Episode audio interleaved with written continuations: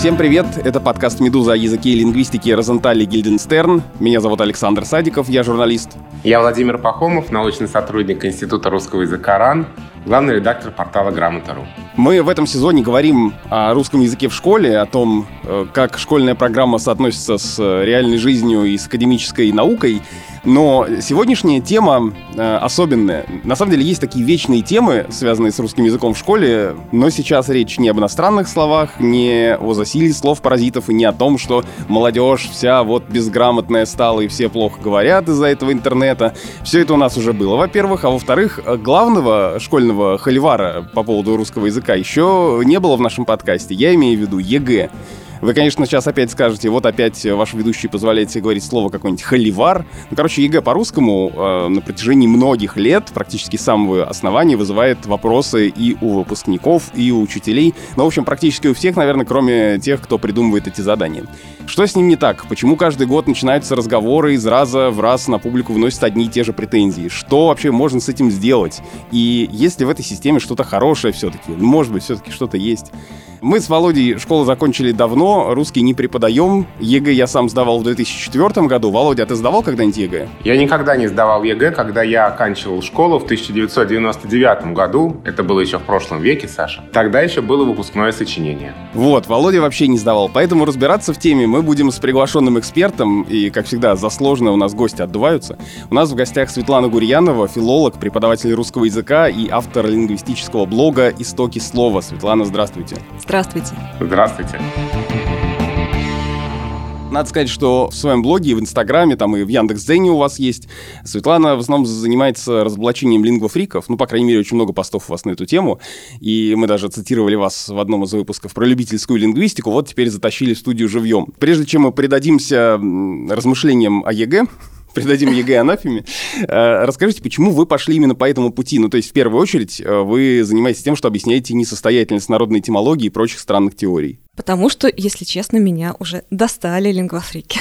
вот и все. Они постоянно пишут мне в Инстаграм. что-то личное к ним? Да, в какой-то степени да, потому что постоянно в директ Инстаграма или в сообщения на Яндекс.Дзене приходят какие-то странные люди, которые уверяют, что ученые все выдумали, что они врут, а я тоже ничего в русском языке не понимаю, а на самом-то деле и начинают рассказывать, как все было с их точки зрения на самом деле. Что в слове «разум» есть имя Бога Ра, что в алфавите Кирилл и Мефодий зашифровали какое-то глубокомысленное послание и так далее. И, честно говоря, уже хотелось на большую аудиторию рассказать о том, что все это все-таки выдумки и к настоящей науке отношения не имеет. Потому что многие люди, которые не оканчивали филологические вузы, филологический факультет, они могут сами не разобраться, а действительно ли э, вот эти мифы мифы имеют отношение к реальности или нет. Светлана, какой ваш самый любимый миф о русском языке? Это сложный вопрос, потому что мифы разные, мифы все прекрасны, но, наверное,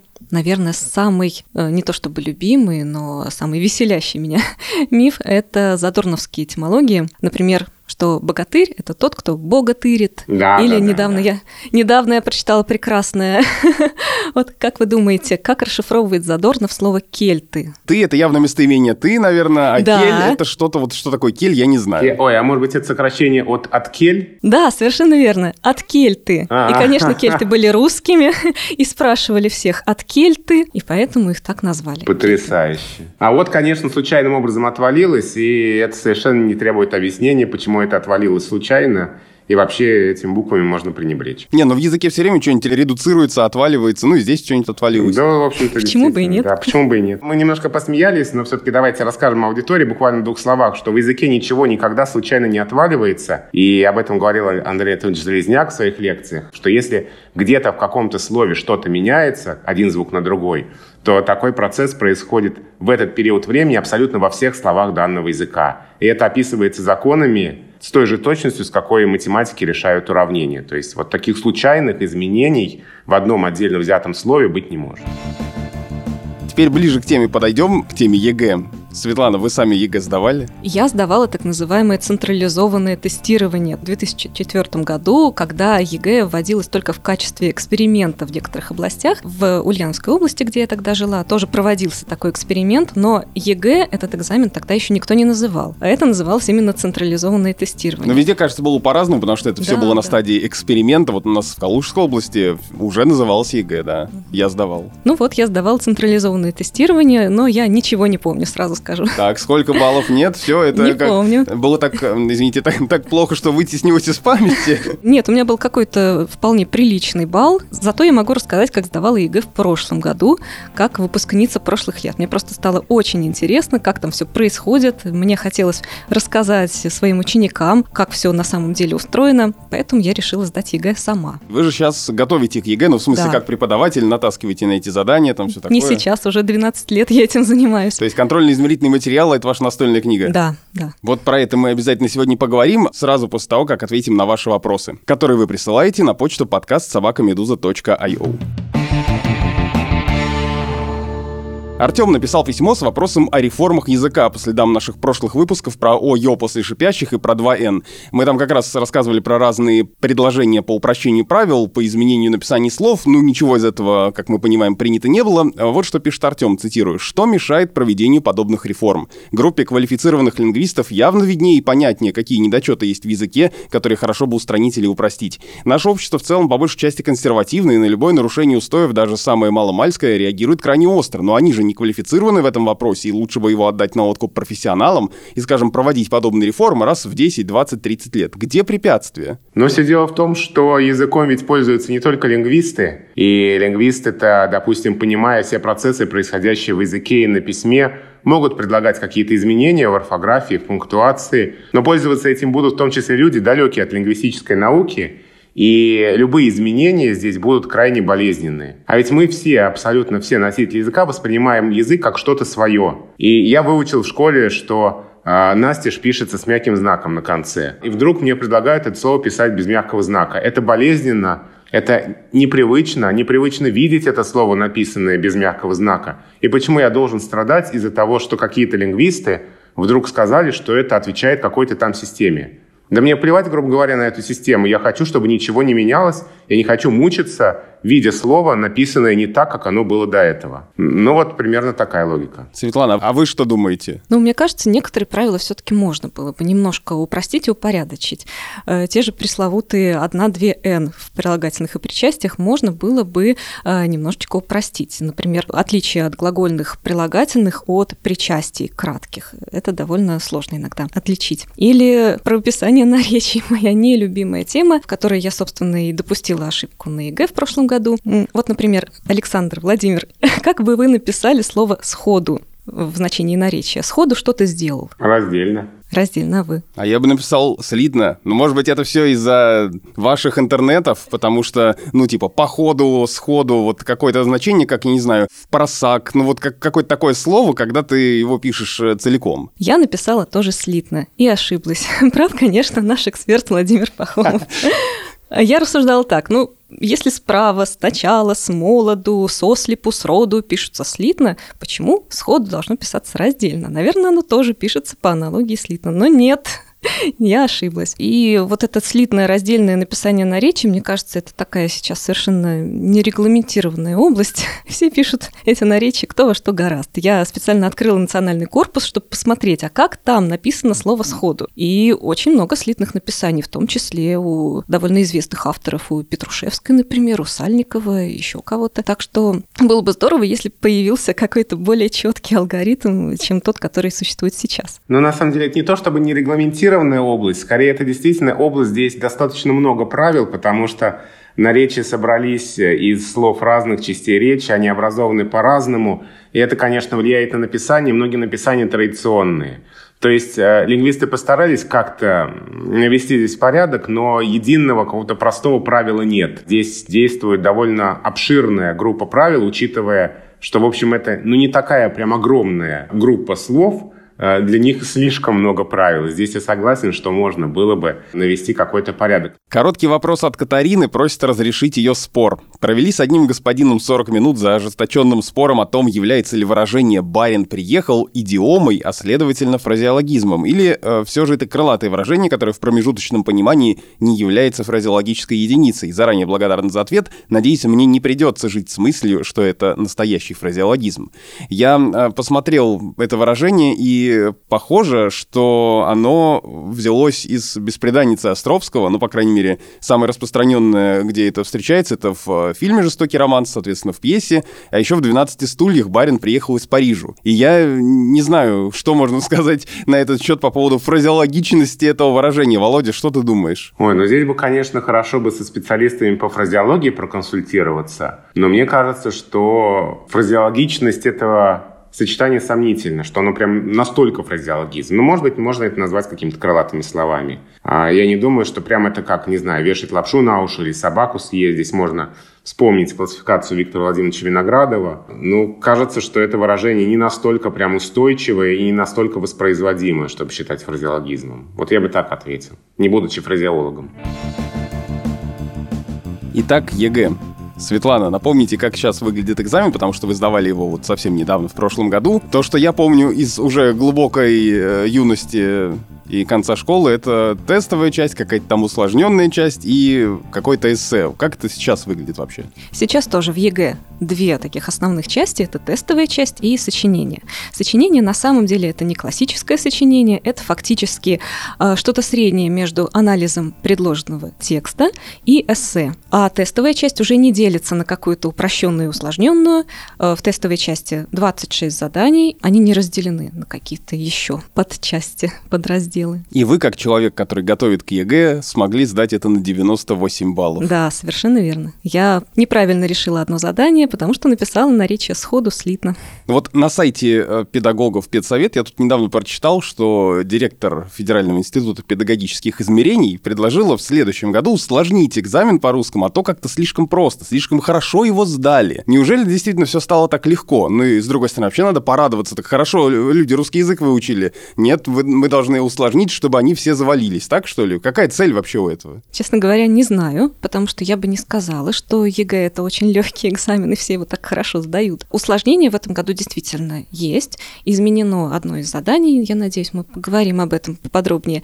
И в самом начале демоверсии появилась такая фраза, что все формулировки заданий — это лишь примеры того, какие формулировки могут попасться на реальном экзамене. То есть мы должны понимать, что на настоящем ЕГЭ формулировки заданий могут быть произвольно изменены. И ученики должны быть к этому готовы, к сюрпризам таким. Автор публикации, в которой приводится эта цитата кандидат наук Елена Дудина, она утверждает, что и сейчас на самом деле все трудное, и приводит несколько примеров. И вот она пишет, допустим, выбрать верный пароним в сочетании дружеские отношения между странами и дружественные отношения между странами не так просто, потому что оба варианта звучат для носителя языка приемлемо, и только если э, заглянуть в рекомендации современных словарей, которые предписывают в данном контексте использовать слово «дружественные», то тогда мы поймем, какой вариант надо выбрать. Да, совершенно верно. Очень много заданий на самом деле построены так, что ученику нужно угадать логику составителей, что они там имели в виду. И ученик, который знает русский язык очень хорошо, на пятерку, но не знает, как устроен ЕГЭ, не знаком с формулировками заданий, вряд ли сдаст ЕГЭ хорошо.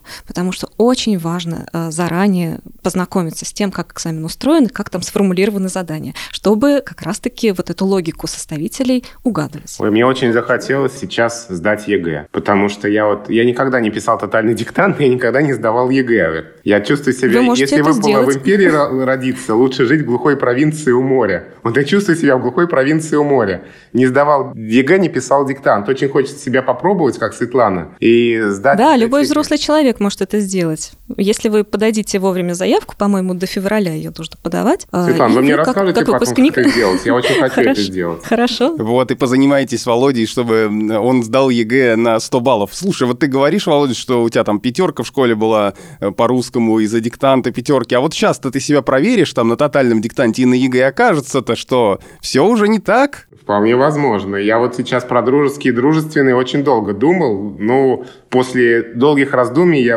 решил, что я бы ответил дружественный, но это потребовало бы достаточно серьезного включения а, всех а, мозговых извилин. И в связи с этим у меня, конечно, вопрос, не льет ли ЕГЭ воду на мельницу тех, кто считает, что русский язык это какой-то кошмар, это что-то чудовищно скучное, сложное, неинтересное – и это какие-то кандалы и цепи, а не возможности для выражения мыслей и эмоций. Вот кажется, что ЕГЭ как раз в эту сторону закрепляет все, что русский язык это просто что-то ужасное. Да, в какой-то степени да, так и есть. Например, возьмем седьмое задание, посвященное грамматическим нормам. Там даны несколько слов, и нужно понять, какое из них употреблено неправильно. И для этого нужно понимать, как правильно эти слова употреблять. И какого-то списка слов, которые нужно к этому заданию запомнить, его не существует. Поэтому спросить могут о чем угодно. И если посмотреть на книгу Ирины Петровны Цибулька, это глава комитета, который составляет ЕГЭ. Если посмотреть вот в эту учебную книгу и на те слова, которые предлагает запомнить Ирина Петровна Цибулька, то вытекает к ним очень много вопросов. Вот давайте я вам сейчас некоторые слова проговорю, а вы попробуете... А мы зарежемся на экзамене, да. А вы попробуйте образовать от них э, требуемую форму. Вот, например, от слова «кучер» как будет множественное число? Кучеры или кучера? Это без словаря вообще не скажешь. Кому нужно слово «кучер» сегодня? Я не знаю. А слово «китель», например? Кители или кителя? Ну вот э, я в той же публикации, которую вчера прочитал, приводит пример такой. В заданиях встречаются устаревшие низкочастотные слова. Например, выгорки, которые, согласно данным Национального корпуса русского языка, последний раз э, использовал чуть ли не Мережковский в 1901 году. Да, изгорь, пригорь и выгорки. Три исключения из корня горгор. То есть зачем нам учить и знать эти слова, если они нам пригодятся только, скорее всего, если мы где-то будем читать, а не вряд ли мы будем их писать. С выгорками на самом деле все не так страшно, потому что их еще и в школе заставляют учить, и школьники, в общем-то, готовы эти слова Школьники увидеть. еще э, с, э, с уроков знают, что это вот то слово, которое им никогда не понадобится. Да, а вот как будет родительный падеж множественного числа от слова «копна», вот нет чего. Копен, копен. Копен, да. Вот это знать зачем? Я не очень понимаю. Если честно, любой нормальный Не, ну человек... можно просто блеснуть где-нибудь в викторине. Ну да, но ЕГЭ все таки не викторина. Копен выглядит как краткое прилагательное от чего-то. Копен. Как, как, не знаю, там, силен, например. Вот сильный, силен, умен. Да, умный, умен. Там, не знаю, копный, копен. Обычно человек просто посмотрит в словарь и узнает, как правильно, если ему вдруг нужно эту форму образовать. А выпускник почему-то должен эти форму заучивать. Причем, опять же, нет какого-то фиксированного списка слов, которые нужно запомнить для так, экзамена. Так, а с кучером я забыл, мы разобрались или нет? Что с ним? Нет. Кучера. Кучера. Кучера? Да, кучера и кителя. А вот вы знаете, очень хочется сказать кучеры, потому что вот это вот окончание «а я», оно же ведь свидетельствует об освоенности слова, да, и ведь тут тенденция какая, что это окончание «а я» потихонечку распространяется на те формы, которые раньше имели окончание «ы-и». Ну, типа там было поезды, стало поезда. Но когда-то оно было вполне актуальным и освоенным, наверное, тогда и сформировалось это окончание «а». Но, может Мне быть, получается, кажется. теперь обратный процесс должен произойти, что мы слово это перестали употреблять, оно опять стало кучеры. Мне тоже, кстати, хочется сказать так. Справедливости ради скажу, что именно этого слова я давно не видела в реальных вариантах экзамена. Но в учебной книге «Цибулька» оно приводится. И не только оно. Есть еще, например, кочерга. Как правильно образовать родительный падеж множественного числа? Нет чего. Хочется все время задать вопрос, зачем? Да. Вот у меня дом с камином, и там много кочерек. Да. Вы правильно образовали эту форму. Поздравляю вас. Но у кого дом с камином и много кочерек? Можно ли вообще как-то судить о уровне грамотности, об уровне владения языком школьниками на основании ЕГЭ? Или это скорее уровень понимания того, что хотели сказать составители? Мне кажется, и то, и другое. Да, в какой-то степени, конечно, по ЕГЭ можно судить о некотором уровне грамотности. Но если человек завалил все задания, если он сочинение не смог написать, если он свои мысли формулирует очень коряво, да, конечно, можно судить о том, что с уровнем его грамотности надо что-то делать. Но в то же же время, как я уже говорила, даже человек, прекрасно знающий русский язык, им владеющий, вполне может допустить ошибки на ЕГЭ и сдать его не на самый высокий балл, просто потому что он не понял логику составителей. Хорошо, вот мы привели парочку примеров, но, может быть, есть что-то еще показательное, чтобы мы поняли, что действительно в некоторых заданиях мы должны думать не о том, как правильно ответить с точки зрения русского языка и того, что мы знаем, а как проникнуть в мысль людей, которые составляли эти тесты. Да, таких заданий довольно много, и я сейчас приведу несколько примеров, причем не из пособий для подготовки к ЕГЭ, а из образцовых вариантов, выложенных на сайте ФИПИ. И вы попробуйте, пожалуйста, угадать, какой правильный ответ. Дано предложение, и нужно из него выписать один фразеологизм. Сейчас я прочту это предложение. С другой стороны, интересно. Вот уже пять тысяч лет, как человечество не отстает от чтения, хотя у него хлопот, что называется, полон рот. Выпишите один фразеологизм. Тут сразу вопрос, да, что фразеологизм полон рот или хлопот полон рот? Ну, я бы выписал хлопот полон рот. Да, да Владимир, бы вы бы заработали балл Ура. на этом задании, но, э, например, в словаре Вероники Николаевны Телли есть вариант полон рот, и именно так словарная статья заглавлена. А ведь есть же забот полон рот, можно сказать. Да, да, совершенно верно. Есть примеры из национального корпуса, где даже не забота, не хлопот полон рот, а просто полон рот. Вот, например, из Максима Горького из повести «Исповедь». Прибауток у него, как у Савелки, полон рот был. То есть прибауток полон рот. Но варианта ответа полон рот нет. Есть только хлопот полон рот. Кстати, есть еще один вариант ответа, с другой стороны. Угу. Как Я про к... это думал. Как да. вы к этому относитесь? Ну, это фразеологизм не это фразеологизм, или нет? Это... Мне тоже кажется, что нет. Да, с одной стороны, с другой, да, водное сочетание, да. Ну да, и еще вариант ответа, что называется. Хлопот, что называется, полон рот. Ну а почему здесь именно хлопот полон рот? То есть как мы можем это объяснить, что именно вот такое целиком выражение из трех слов? Фразеологизм – это то, что воспроизводится в речи целиком, а не складывается из кусочков как свободное сочетание. И в этом смысле действительно полон рот-то точно да, а вот если можно сказать забот полон рот, еще чего-то полон рот, то это, видимо, все-таки не совсем цельное сочетание. Мне кажется, было бы логично внести все варианты ответа. И хлопот полон рот, и просто полон рот, чтобы у выпускника была возможность выбора. А так получается, что э, выпускник, который задумывается о смысле фразеологизмов, э, о его составе, может вспомнить выражение «забот полон рот» и выписать только полон рот и потерять балл. Мне кажется, это просто несправедливо. И на самом деле вот это задание на фразеологизмы очень коварное, потому что таких фразеологизмов фразеологизмах, границы которых не очень понятны, их много. Тоже из пособий по подготовке к ЕГЭ примеры «не видно ни зги». Что выписать? Целиком это выражение или только низги? Не очень понятно.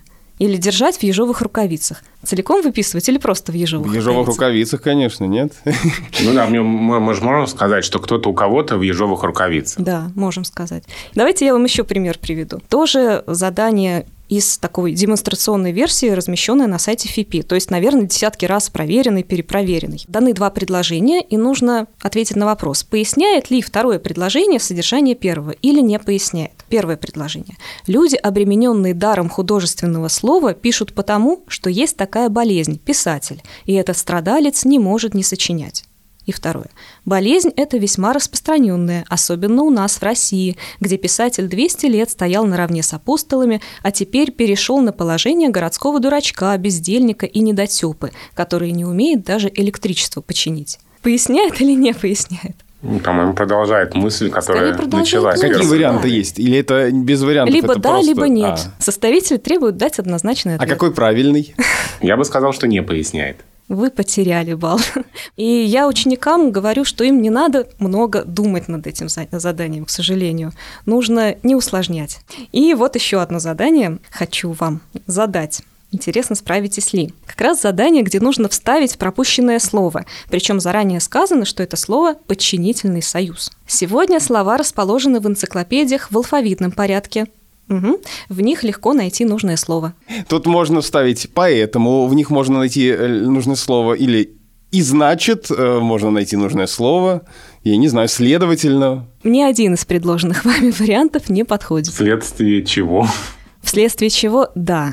Но его нет в ответах. Но есть только один вариант ответа, и он пока не прозвучал. Слово «поэтому» на самом деле не подходит, потому что с точки зрения школьной терминологии это вообще не союз, это наречие. Хотя вот в академической грамматике а, насколько я помню, поэтому рассматривается как аналог союза, и в, он рассматривается, по-моему, в теме сложно сочиненное предложение. Но функция разделе. у него ведь точно такая же. Да. Ну что, говорить правильный ответ. Союз состоит из двух частей. Так что? Так что, да. Это единственный правильный ответ, который внесен. Но э, это же не звучит. Давайте послушаем, Давайте как звучит. Да. Сегодня слова расположены в энциклопедиях в алфавитном порядке, так что в них легко найти нужное слово. Звучит, но на самом деле, мне кажется, союз так, что не очень-то распространен в разговорной речи. Да. Мы скорее скажем поэтому. И я задавала этот вопрос у себя в Инстаграме, спрашивала, какое слово вставили бы подписчики. Довольно много человек приняло участие в этом опросе. Две или три тысячи человек, и то ли 80, то ли 90 процентов ошиблись. Потому что вариант ответа так, что не первый приходит в голову. И получается, что действительно подготовка к этому экзамену заключается в том, что готовясь к нему мы должны понимать, в каких заданиях нужно руководствоваться обычными знаниями, которые даются в школе, а в каких немножко выйти из плоскости, правильно? Да. И без подготовки этот экзамен сдать сложно. Правда ли, что официальные задания ЕГЭ за все то время, которое экзамен проводится, получается уже больше 15 лет, ни разу не публиковались? Да, это так. То есть ни преподаватели, ни ученики, там, ни, ни широкая общественность э, никогда не видели реальных вот этих вот заданий, кроме тех, что запомнили сами выпускники. Это какая-то, получается, государственная тайна. Да, увы, это так. И уже много лет учителя, конечно, пытаются с этим бороться. Но действительно, когда выпускник выходит с экзамена, все, он больше эти задания не увидит. После экзамена, когда будут объявлены результаты, ученик на сайте увидит только свою работу, причем естественно, не оригинал, а только отсканированную копию, и увидит плюс или минус возле каждого задания. А какой был правильный ответ, какое было само задание, он уже не узнает. Можно надеяться только на его память.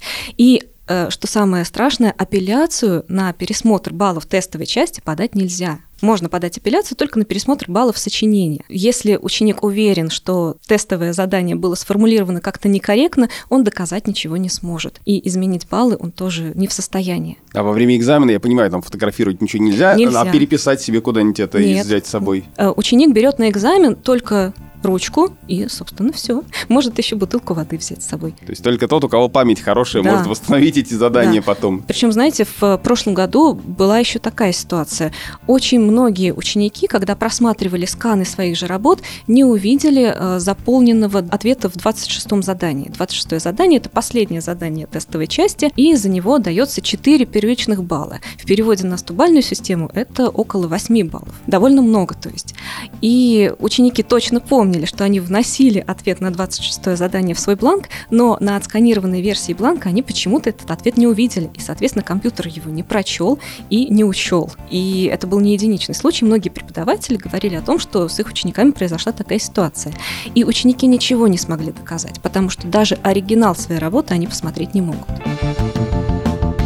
Но вот вы сдавали экзамен в прошлом году. Насколько реальные задания, которые вы получаете, соответствуют тому, что, например, есть в разных контрольно-измерительных материалах, э, которые используются для подготовки? Это вот примерно то же самое? Или там может, могут быть совершенно какие-то разительные отличия? Это вводит там в ступор тех, кто сдает экзамен? Нет, никаких каких-то радикальных отличий я не увидела. И в моем случае все задания были сформулированы вполне корректно. Я не заметила каких-то нарушений, каких-то ошибок э, или странно сформулированных заданий. Но, учитывая тот факт, что за все годы существования ЕГЭ ФИПИ ни разу не выпустила пособие без ошибок и опечаток, можно сделать вывод о том, что, наверное, на реальных ЕГЭ тоже иногда опечатки и ошибки попадаются. Наверное, все-таки можно сказать несколько слов в защиту тех, кто выпускает эти материалы, что они стараются привлекать лингвистов а, к работе с ними, к проверке этих материалов, почему я об этом говорю? Потому что моя коллега Елена Арутюнова а, работала с какими-то материалами, я точно не знаю какими, но я знаю, что по просьбе Ирины Петровны как раз она э, проверяла какие-то материалы и действительно исправляла там довольно большое количество ошибок. То есть все-таки запрос к лингвистам есть. Но я не знаю, насколько системная эта работа, и не знаю, насколько а, все материалы, которые потом предлагаются школьникам, смотрит а, профессиональный лингвист. Ну и в конце концов всегда можно сказать, что это издатели что-то напутали, там не то напечатали. Ну, в конце концов, да, человеческий фактор, он есть везде, и, конечно, люди не машины, люди иногда ошибаются. Но проблема только в том, что на реальном экзамене у ученика нет никакой возможности как-то доказать свою правоту и доказать, что ошибка была в реальном экзамене. Если бы можно было эти ошибки как-то исправлять, то такой большой проблемы не было бы. Так как материалы экзамена недоступны после него, получается, что у ученика нет никакой возможности, нет никакого права на эту ошибку указать и что-то с этим сделать, выиграть какие-то баллы. Ну вот про апелляцию вы сказали, что нельзя на тестовую часть угу. как-то подавать апелляцию и оспаривать результаты этой части, но можно, допустим, подать апелляцию на сочинение. Вообще есть ли шанс противостоять э, этой системе, если вы уверены, что вы там правильно все сделали и какие-то отдельные э, моменты отвоевать? Да, шанс есть, конечно. Но проблема еще в том, что ученик после экзамена видит отсканированное свое сочинение, но в нем не стоят никакие пометы. То есть э, мы понимаем, по каким критериям эксперты сняли баллы, допустим, по критерию орфографии или по критерию речевых ошибок, но не понимаем, за что именно. В тексте сочинения ничего не подчеркнуто, ничего не исправлено. И остается только гадать, за что эксперты снизили баллы. Если есть уверенность в том, что никаких речевых ошибок, например, в сочинении точно нет, а по этому критерию был снижен балл, да, конечно, можно пойти на апелляцию. Но перед этим нужно, конечно, убедиться в том, что баллы не будут снижены по каким-то другим критериям. Консультироваться со специалистом. Я тут вижу, что каждый год появляются десятки публикаций на тему «Мы подавали апелляции, вот как это выглядело». И все говорят э, о том, что есть какое-то там психологическое давление, и что на каждого 15 минут, и надо очень быстро это все проговорить. И каждый раз члены комиссии сидят и говорят, что вы помните, что мы еще можем не только вернуть вам баллы, но и снизить их. Да, конечно, они так говорят, но бывают эксперты и подобрее. Мне кажется, вся эта процедура очень зависит от экспертов, от региона, где эта процедура проходит. У всех все по-разному. Некоторые ученики действительно возвращают себе потерянные баллы. Да, так бывает. А кому-то снижают, да. Ну, кстати, вот э, вы давно готовите людей к ЕГЭ. Заметили ли вы как-то вот, не знаю, динамику результатов, что раньше хуже сдавали, сейчас лучше? Или вообще сложно как-то судить? Все от каждого человека зависит, все индивидуально? Все очень индивидуально, да. И судить об этом сложно. Нет, я бы не сказала, что есть какое-то существенное на улучшение результатов или наоборот ухудшение. А меняются ли как-нибудь сами а, материалы ЕГЭ? Становятся ли они, может быть, лучше? А, уходят ли вот задания типа этих копен, а, становятся ли как-то материалы совершеннее, более приближенными к реально необходимым знаниям о русском языке. Есть ли положительная динамика в этом? В этом направлении нет. Ну, конечно, задания год от года меняются. В этом году, например, одно из заданий было существенно усложнено. Например, это задание Девятое, где ученикам нужно неправильно написать какие-то слова, а объяснить, почему они так пишутся. Приведены ряды слов, и ученику нужно понять, в каком из рядов слов, допустим, находится везде безударное проверяемое гласное. Ну, как в слове «коты», которое можно проверить словом «кот». Или нужно найти ученику такие ряды, где везде безударное чередующееся гласное присутствует. И на самом деле... мало просто знать, как да. это пишется, надо еще зачем-то объяснить, э, почему это, это так Это большая проблема, да. Некоторые задания, потому что требуют не грамотности, а знания правил. Я, например, когда училась в школе, почти никаких правил не знала. Мне пришлось выучить только правила про одну-две «н» в прилагательных причастиях. Ну вот в этом сезоне что, мы да. выясняем, что я тоже уже ничего не помню. Я выучила все правила только когда начала преподавать, потому что они мне были просто раньше не нужны, я и так писала грамотно. А теперь э, на ЕГЭ ученику нужно именно объяснять, почему так. И это не всегда просто. Вот, например, слово «столица», которое вы обсуждали в одном из последних выпусков, можно ли его проверить словом «стол», потому что они этимологически родственны, или нельзя? На, на современном уровне нет, исторически только да. Ну, то есть получается, что для современного языка, как я бы сказал, сказал, если бы сдавал ЕГЭ. Для современного русского языка слово «столица» непроверяемое. Ты слишком, Володя, ты слишком современный, ты на острие науки, а люди, которые создают ЕГЭ, они, видимо, немножко все-таки застряли еще в прошлом. Вот ты сейчас поднял мою оценку, потому что нас тут называли пыльными ретроградами, и как-то ко мне этот ярлык приклеился, а то, что я современный, это приятно слышать. Не, но всегда найдутся более пыльные ретрограды просто. Просто непонятно, что делать ученику в такой ситуации. А, как ему поступить? Сказать, что в этом слове есть безударное проверяемое гласное или нет? Ну вот опять же, как мы, ему логику мы, составителей вот Логика понять? составителей в чем? Да. Что, скорее всего, они, как мне кажется, будут действовать по каким-то правилам, которые известны уже очень много лет. И вот как раз э, то, чего, может быть, не хватает ЕГЭ, это соответствие каким-то более свежим реалиям, что ли, тем изменениям, которые в языке происходят. Потому что с теми же ударениями очень много есть подвижек за последние там 20 лет. А если мы по-прежнему ориентируемся даже на словарь под редакцией Штудинера Зарва и Агеенко 2002 года, который типа самый последний э, нормативный, потому что все-таки словарь трудностей, который у меня лежит и которым все время пользуюсь, это авторский словарь и не все могут его воспринимать как э, непреложную истину. Так вот, если мы ссылаемся на словарь 2002 года или там 2000 когда он вышел, все, он уже, многие варианты там давно устарели, а мы все равно их, получается, будем э, в экзамене давать. Ну, в идеале, конечно, должно быть так, чтобы на экзамене были слова, не допускающие варианта вообще. Вот, например, там слово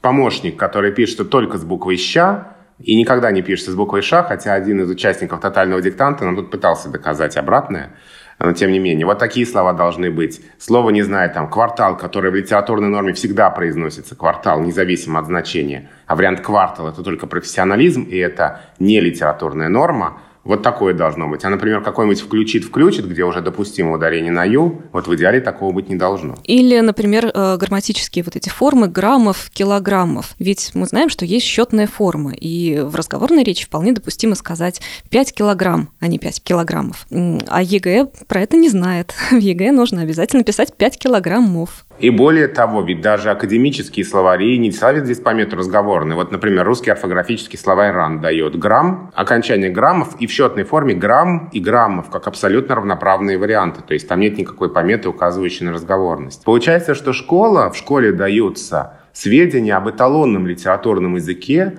о тех вариантах, которые соответствуют строжайшей литературной норме, и, может быть, некоторые из них уже даже уходят из русского языка. И на ЕГЭ проверяется знание именно этого – а не знание того, как на самом деле есть в современном русском литературном языке, где уже какие-то нормы могут быть другими. Получается, что это какая-то игра, мы делаем вид, что правильно только так, и ученик должен сделать вид, что правильно только так. Хотя на самом деле в живом языке правильно и так, и этак. Да, совершенно верно. И можно еще вспомнить про пресловутое «скучаю по вас». Опять же, в учебной книге участника ЕГЭ рекомендуется говорить и писать именно так «скучаю по вас». Хотя, мне кажется, сейчас практически никто уже так не говорит. Все говорят «скучаю по вам». Да, уходящая норма. Уже несколько десятилетий «скучаю по вам» — это допустимый вариант, а для живой речи он вообще предпочтительный.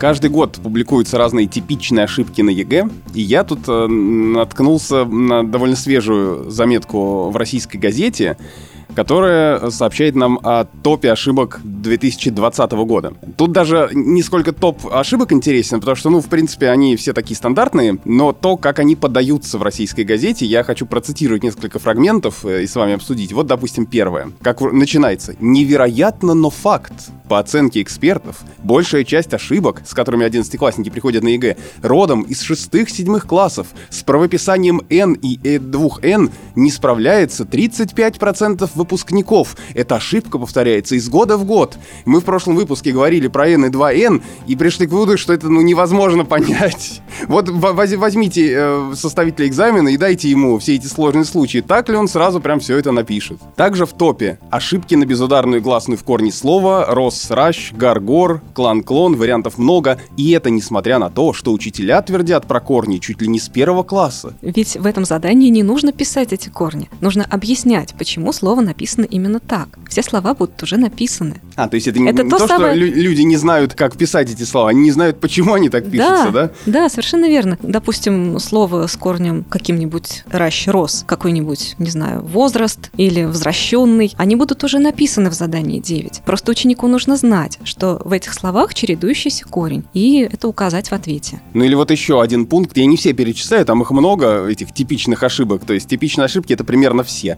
Э, правописание суффиксов и приставок. Еще одно слабое звено, пишет российская газета. Причина ошибок. Некоторым даже в 11 классе по-прежнему сложно определить некоторые части речи.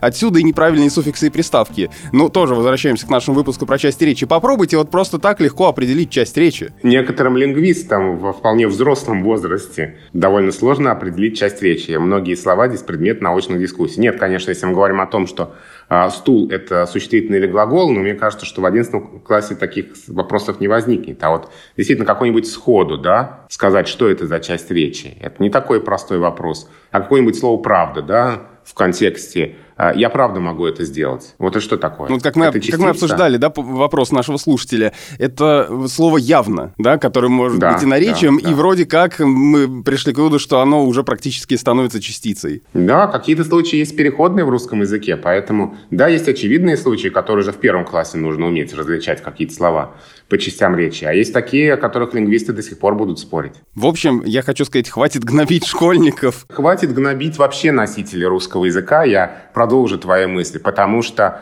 а, ну, журналисты любят эти горячие темы, да, вот все вокруг безграмотные, вот там 90% школьников не знают, дальше там какую-нибудь базовую вещь написать, которая не проверяется никак. Мы все абсолютно имеем право на ошибки, мы все имеем право чего-то не знать о русском языке, потому что это все не так просто. Я вот Поэтому... никак не могу запомнить слово «рассчитывать». Это просто какой-то кошмар. И ничего, подкаст о русском языке веду. Я вот э, писал тотальный диктант онлайн, и слово «рассчитывать», как пишется «рассчитывать»? Я, я не могу, я сдаюсь. Хотите, я вас научу? Так что вы запомните раз и навсегда. Вы же сомневаетесь в одной и двух «с»? Да. Смотрите, когда вы пишете слово «рассчитывать», вы в корне после «че» что пишете? И? И. И смотрите, как вы ее пишете. Вы ее пишете с помощью двух таких загогулин. Один росчерк и второй росчерк. Это не научное объяснение. Совершенно не научное, но помогает отлично. Один росчерк, второй росчерк. Получается буква И. Значит, и две буквы С будете вот так двумя росчерками рисовать. Меня всегда смущает слово расчет, который а пишется с одним А в слове расчет вы рисуете букву Ё одним росчерком.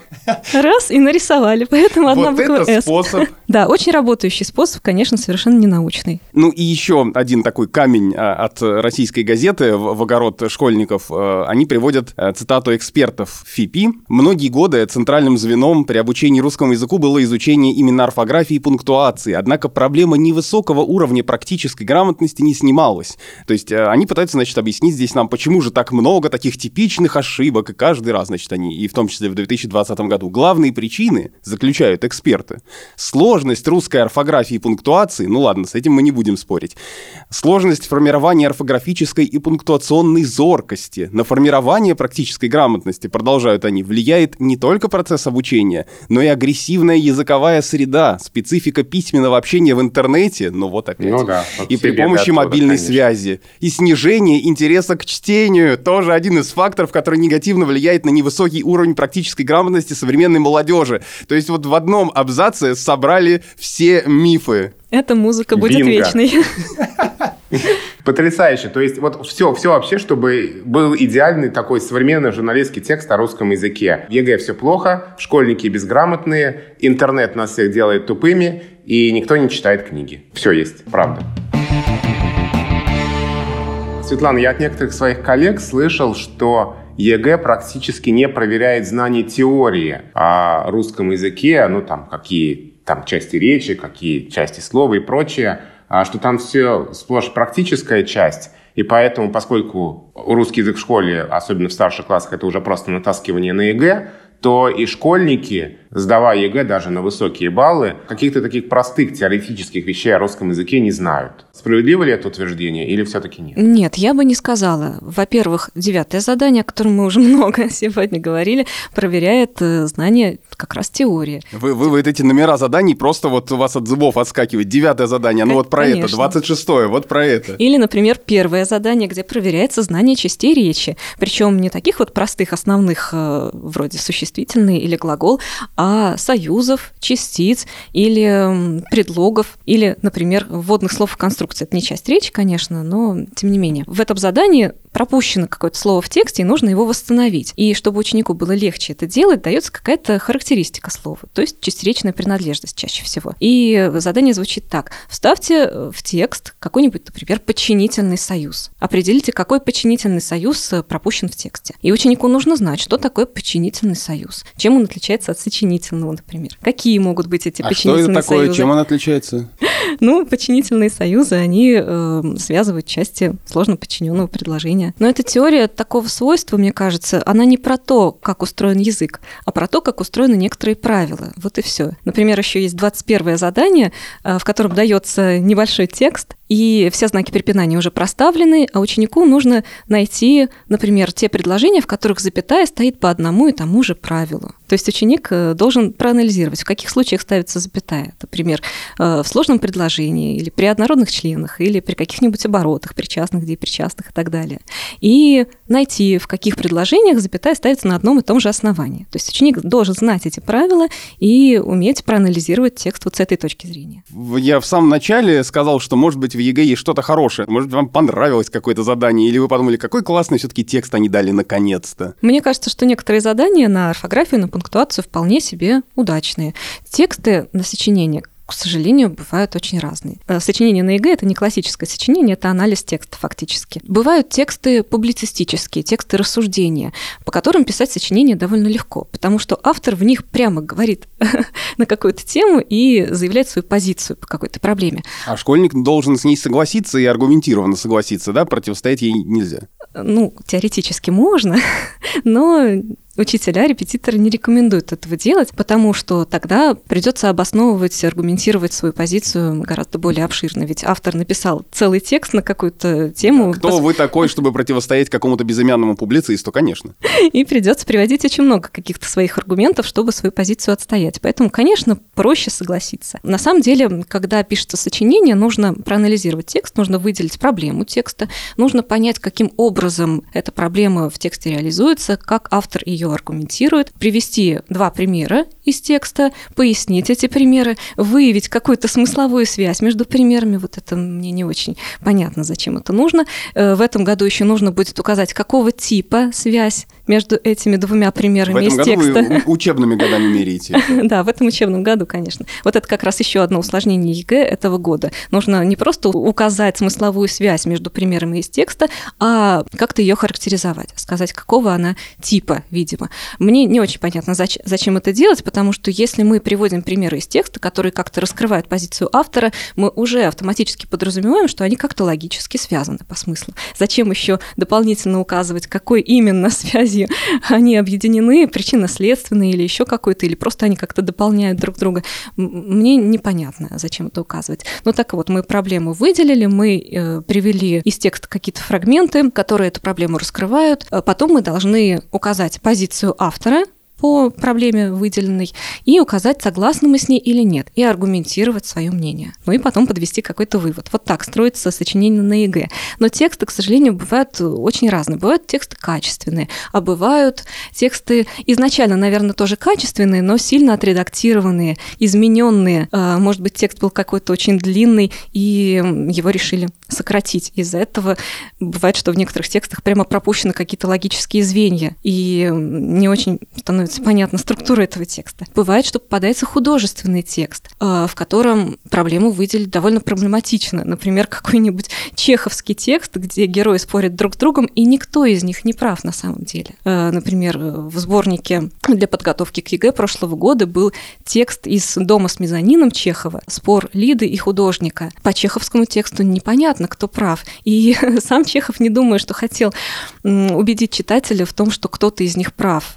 Чехов задает какие-то вопросы, с которыми люди потом будут всю жизнь, на самом деле, разбираться, размышлять о них всю жизнь. А ученику нужно дать какой-то четкий ответ. Да, и в конце вот этого сборника, где опубликованы ответы, четко указывалось, что права Лида, художник не прав, хотя Чехов этого, конечно, в виду не имел. Но это имели в виду составители экзамена. Да.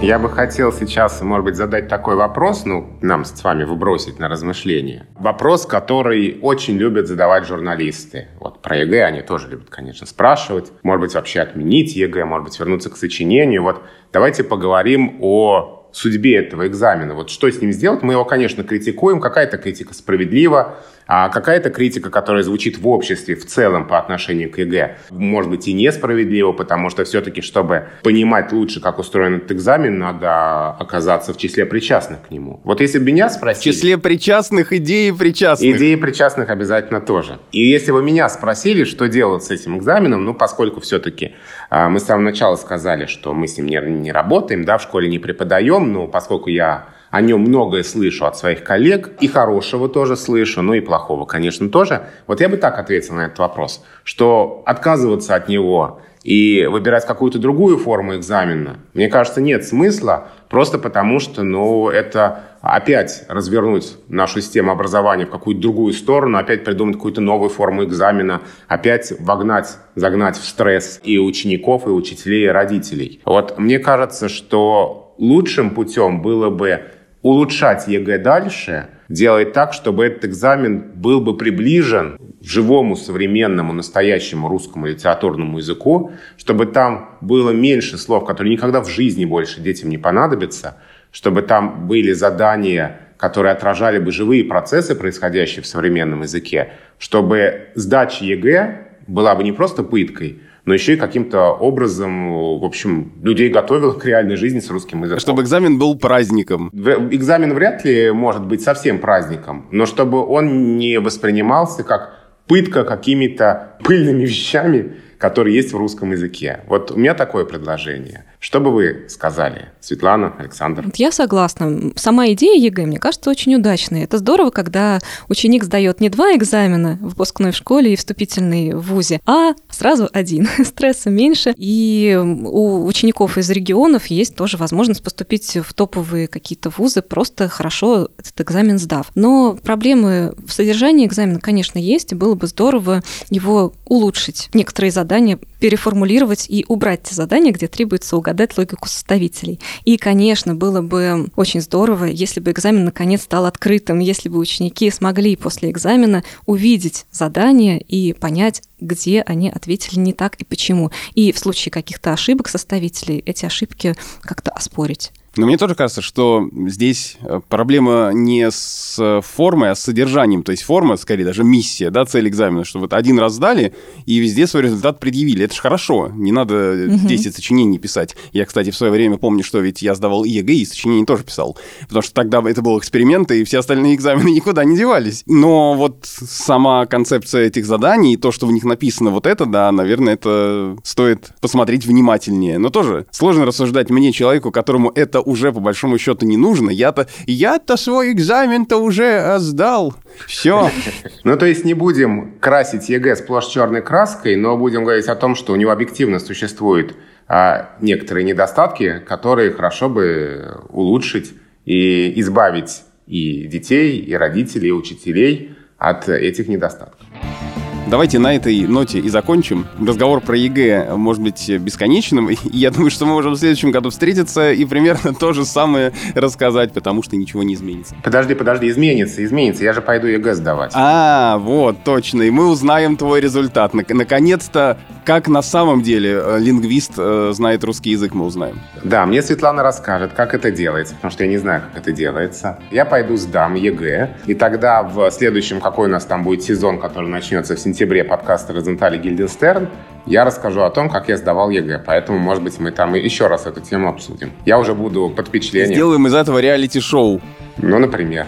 Ну что, будем ждать когда Володя напишет экзамен, и мы с удовольствием э, посмотрим на эти цифры со злорадством или наоборот с гордостью. А пока закончим наш разговор на сегодня. Мы говорили о ЕГЭ в нашем четвертом сезоне подкаста «Розенталь и Гильденстерн» со Светланой Гурьяновой, филологом, преподавателем русского языка и автором лингвистического блога «Истоки слова». Светлана, спасибо. Спасибо вам за приглашение. Меня зовут Александр Садиков, я журналист. Я Владимир Пахомов, научный сотрудник Института русского языка РАН, главный редактор портала «Грамота.ру». Подписывайтесь на нас, мы есть, как вы знаете, на всех основных платформах и даже на тех, о существовании которых мы, может быть, даже не подозреваем, потому что какое бы подкастное приложение вы ни открыли, скорее всего, мы там найдемся. Ну а если Розенталь и Гильденстерн, в смысле наш подкаст, вам надоел, то вы можете подписаться на другие подкасты «Медузы» и послушать их, например, подкаст о сериалах и кино «Чего бы посмотреть» или наш новый музыкальный подкаст «Творческие планы», который ведет редактор «Медузы» Александр Филимонов и тот самый человек, который составляет еженедельные подборки лучших песен и клипов. До встречи!